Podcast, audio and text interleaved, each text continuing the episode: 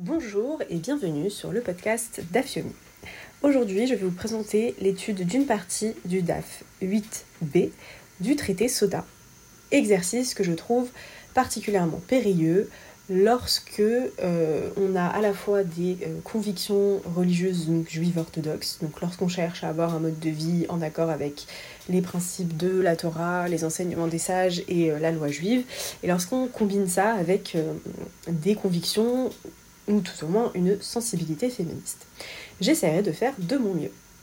Je vais commencer donc la Mishnah qui se situe au, au, DAF 8b où il va être question de justice, de rétribution de nos actes et de euh, punition, avec des parallèles euh, avec la femme sota, donc la femme qui est soupçonnée d'adultère. Ainsi commence la Mishnah. Adam moded modedin lo. La mesure avec laquelle l'homme se mesure, on, le, mesure. En gros, euh, de la même manière que l'homme se comporte, alors ainsi on va se comporter avec lui. C'est-à-dire que grosso modo, les conséquences de nos actes euh, sont euh, similaires, symétriques, ont des liens avec l'acte en lui-même. Et l'exemple de la femme sota est un bon exemple on nous dit, un bon exemple, pardon, on nous dit, elle s'est faite belle pour tromper son mari, et eh ben elle va être en lady, elle s'est euh, exposée, elle s'est montrée, elle n'a pas été discrète pour aller chercher un amant ou voir son amant, et eh ben on va l'exposer au vu de tous au Amidash, euh, donc elle va subir probablement une certaine honte. Elle a fauté avec tel et tel membre de son corps, donc c'est par là et là qu'elle va commencer à exploser et que tout son corps finira par euh, périr on comprend bien qu'en fait, euh, bah, si je fais telle faute, la, disons la, conséquence, enfin je vais revenir sur la notion de conséquence ou de punition, parce que c'est le point qui m'intéresse, euh, la conséquence risque fort de ressembler à le mode de réalisation de la faute. Il faut savoir que à l'époque du Beth Amikdash, un, une cour de justice, un, un avait la possibilité euh, de rendre une décision euh, qui, pouvait, euh, qui pouvait aller jusqu'à, par exemple, la mise à mort. Euh, mais il faut toutefois préciser qu'un tribunal qui aurait rendu une décision de mise à mort tous les 70 ans aurait été considéré comme un tribunal sanguinaire. C'est-à-dire que dans les faits, en fait, avant d'en arriver à, avant d'en arriver à, mettre quelqu'un à mort par une décision de justice euh, d'un tribunal juif, d'un Beddin, euh, il y avait un certain nombre de conditions qui devaient être remplies. Il fallait que la personne ait été prévenue, qu'elle faute intentionnellement. Ça concernait un certain nombre de fautes. Hein. Toutes les fautes ne sont pas, euh, ne, donnent pas lieu à, une mise à mort si elles, quand elles sont commises. J'imagine, je, crois me souvenir qu'il y avait un certain nombre de, de, mises en garde. Donc en fait, c'était tout de même pas des choses qui arrivaient souvent. Et donc Rav Yosef nous dit oui mais de nos jours, euh, il n'y a plus le bête amidash, il n'y a plus toute la structure qui permet de rendre ces décisions de justice, donc plus de punition corporelle, etc. Euh, cette justice est rendue par Dieu lui-même. Et Rabbi Ria euh, enseigne quelque chose de similaire. Il dit à partir du moment où le Beth Amikdash a été détruit et qu'il il n'y avait plus le, le Sanhedrin, les peines capitales rendues par les cours de justice n'ont pas cessé. C'est-à-dire que c'est plus un Beddin qui disait vous allez mourir de telle manière, mais en observant le monde, en tout cas euh, d'après les, les, sages, euh, ça existait. C'est-à-dire que c'est une loi de la nature qui existe toujours. Si tu fautes de telle manière, tu auras telle punition. Mais c'est un petit peu comme si c'était Dieu lui-même qui rendait, euh, qui rendait la justice. donc le monde a gardé cette forme d'équilibre. J'ai un petit peu l'impression que c'est comme si, avec cet éloignement de la présence divine consécutif à la destruction du Beth Amidash, les, les êtres humains n'avaient plus cette capacité d'être directement connectés.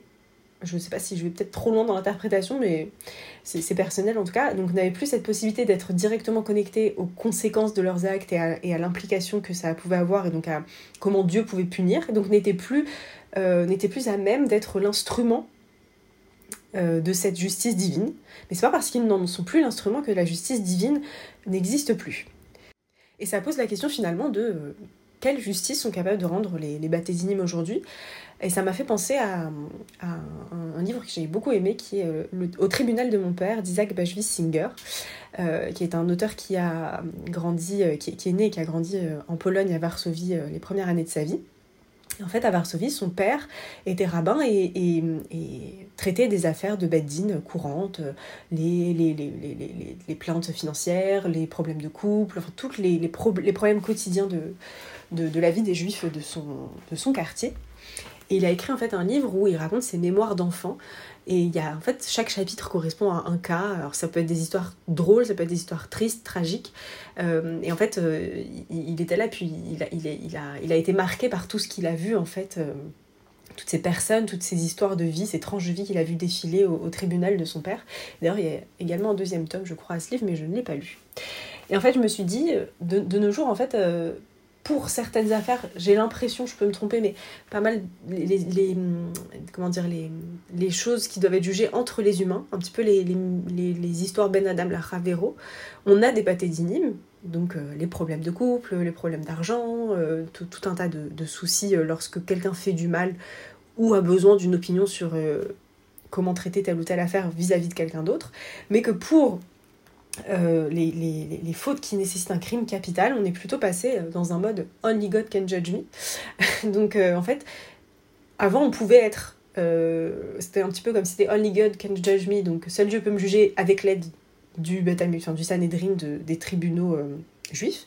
Mais désormais, only God, only God can judge us, mais il le fait tout seul. Et c'est un petit peu. Alors la suite est un petit peu cruelle, je trouve. Enfin, les mots sont crus en tous les cas puisqu'il nous est expliqué que, euh, par exemple, quelqu'un, alors je vais, je vais, pas, je vais faire les quatre, je suis assez sensible sur ces sujets-là et, j'ai du mal à me dire que euh, j'ai besoin d'une autre interprétation, je pense, euh, que, la, simple interprétation littérale de ce texte. Par exemple, quelqu'un qui à l'époque du Beth aurait été, aurait été passible de stoning, de, de lapidation, et ben en fait, vu qu'il n'y a plus de... Vu qu'il n'y a plus de tribunal pour le lapider, il va par exemple euh, tomber d'un toit.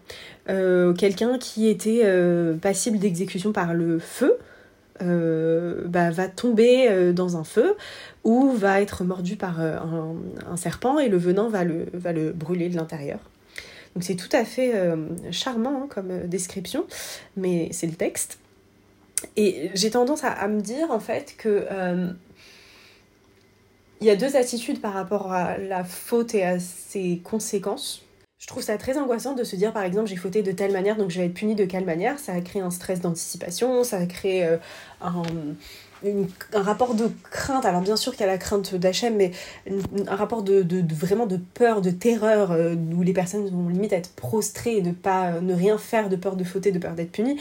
Donc j'aime mieux voir, ça, reste très personnel hein, et certainement qu'il y a des visions complémentaires là-dessus. Euh, j'aime mieux me dire qu'en fait, euh, le monde a un équilibre, il y a des forces qui régissent le monde de désigner, enfin, soutenu par Hachem. Euh, et en fait, lorsqu'on faute, il y a un déséquilibre qui est créé, donc forcément ça a des conséquences, et pour rééquilibrer, il va y avoir des conséquences négatives vis-à-vis de la personne qui a généré le déséquilibre j'aimerais en tout cas c'est la vision euh, c'est la vision que j'aimerais avoir parce que je trouve que sinon euh, ça laisse peu de place pour euh, ça laisse peu de place pour le repentir ça laisse peu de place pour réfléchir sur ses actes etc après en effet une personne qui faute de façon involontaire une personne qui faute par faiblesse une personne qui faute par par méconnaissance des lois en effet ne, mérite pas d'horribles sentences. Mais en tous les cas c'est le, le, rapport à la, à la faute et à sa conséquence qui est, euh, qui est central dans cette Mishta et pour lequel j'aime, je, préfère euh, une interprétation plus douce. Mais peut-être me jugerez-vous trop fragile. en tous les cas, la continue et euh, en fait dans une braïta, il nous est enseigné la source de cette histoire de, en fait d'une sorte de mida keneged mida en fait, hein, de, la, de la manière dont on se comporte, on est jugé. et en fait, ça viendrait de Yeshaya, chapitre 27, verset 8. Et en fait, il y a une phrase qui dit qui dit, pardon, euh, de pleine mesure. Alors, il y a une phrase un petit peu compliquée. Et en fait, il y a BSA, CA. Et donc, un CA étant une mesure, en fait, euh, il y a cette notion de euh, mesure dans les actes, en fait, dans, le, dans, les, dans les actes et les conséquences. Et l'Agmara poursuit, enfin la Braïta poursuit, euh, oui mais un CA c'est une mesure assez conséquente euh, de céréales me semble-t-il. Donc euh, ça voudrait dire qu'en fait on a des conséquences de nos actes que pour les péchés les plus graves, que pour les fautes les plus graves. Et en fait il y a toute une, citation avec le mot saon qui en fait est un, une petite unité de mesure qui permet de conclure qu'en fait la moindre petite erreur a des conséquences. Euh, vous remarquerez que j'ai beaucoup de mal à employer le mot punition et que je dis conséquence à la place. Et en plus, euh, il y a un autre concept qui est que chaque prouta, chaque petite chose, en fait la, prouta, alors moi je, connaissais euh, dans le, dans le mariage, hein, l'alliance doit valoir une prouta, donc c'est vraiment la valeur minimale, toute petite valeur financière. Et en tout cas, toutes les proutotes de faute, en fait, s'additionnent et font un, global en fait pour lequel on est puni pour nous dire en fait finalement euh, de, ne pas croire que euh, euh, j'ai fait des petits péchés puis c'est rien passé hein, donc je vais pas être puni en fait. Apparemment il y aurait un concept qui veut que bah, tous les petits péchés s'additionnent et qu'on a le pack conséquence le pack punition à la fin. Toute cette réflexion autour de est-ce qu'on subit vraiment des punitions directes? Est-ce que est-ce qu'on voit euh, vraiment la, conséquence de notre péché euh, euh, sous nos yeux de façon compréhensible ou est-ce que ça prend des chemins détournés Est-ce que des chemins détournés sont pris pour que les conséquences des péchés soient appliquées, les punitions des péchés soient appliquées? Me rappelle lorsque j'étais au collège, en cours de Kodesh, le professeur qui nous avait notamment appris à lire l'hébreu d'ailleurs, nous parlait des, de, la, de ce qui attend la personne qui n'est pas chômeur de Shabbat et une des personnes une des filles de la classe, euh, avait, avait levé la main et avait dit oui mais moi euh, je, ne suis pas euh, chômeur de Shabbat et il m'est rien arrivé donc ça fonctionne pas cette histoire. Et en fait c'est un petit peu le c'est un petit peu le sens en fait de, ce, de cette de cette Mishnah je, je pense. J'ai l'impression c'est qu'en fait c'est pas de l'action-réaction euh, aujourd'hui, sur ces fautes-là, il n'y a, pas de, euh, a pas de jugement comme il y aurait pu avoir au tribunal du père d'Isaac Bachwissinger où on juge, euh, on juge les, comment dire, les préjudices causés à autrui, où, on règle les affaires entre les gens. C'est plutôt une sorte de, de, justice un petit peu, alors un petit peu retardée, un petit peu différée et un petit peu paradoxalement directe, puisque c'est directement Dieu qui l'exerce.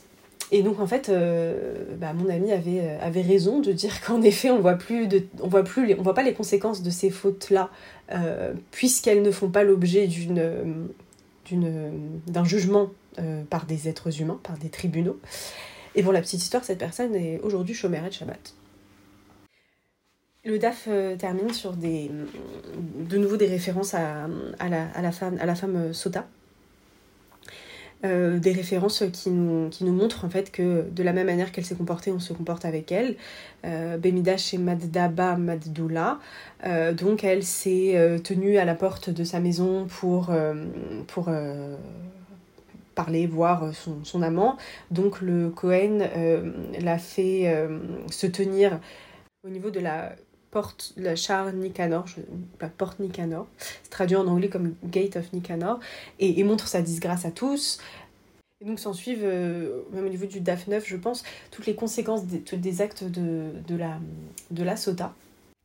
Donc en synthèse, euh, ce DAF vient poser les limites euh, de la capacité à rendre la justice des hommes, mais pose la non-limite finalement, le, pouvoir absolu de la justice divine, euh, qui finalement euh, faisait l'objet d'un... Enfin, nous étions privilégiés à l'époque de pouvoir rendre la justice, entre guillemets, main dans la main avec Hachem, et aujourd'hui, euh, les, possibilités de rendre la justice sont, limitées à, certains cas, il me semble des cas interpersonnels, et peut-être que c'est une invitation à, nous dire que de nos jours, euh, il convient de ne pas juger autrui outre mesure, de pas juger quelqu'un qui serait moins religieux, qui ferait pas telle ou telle mitzvah, parce que finalement, oui, concernant cela,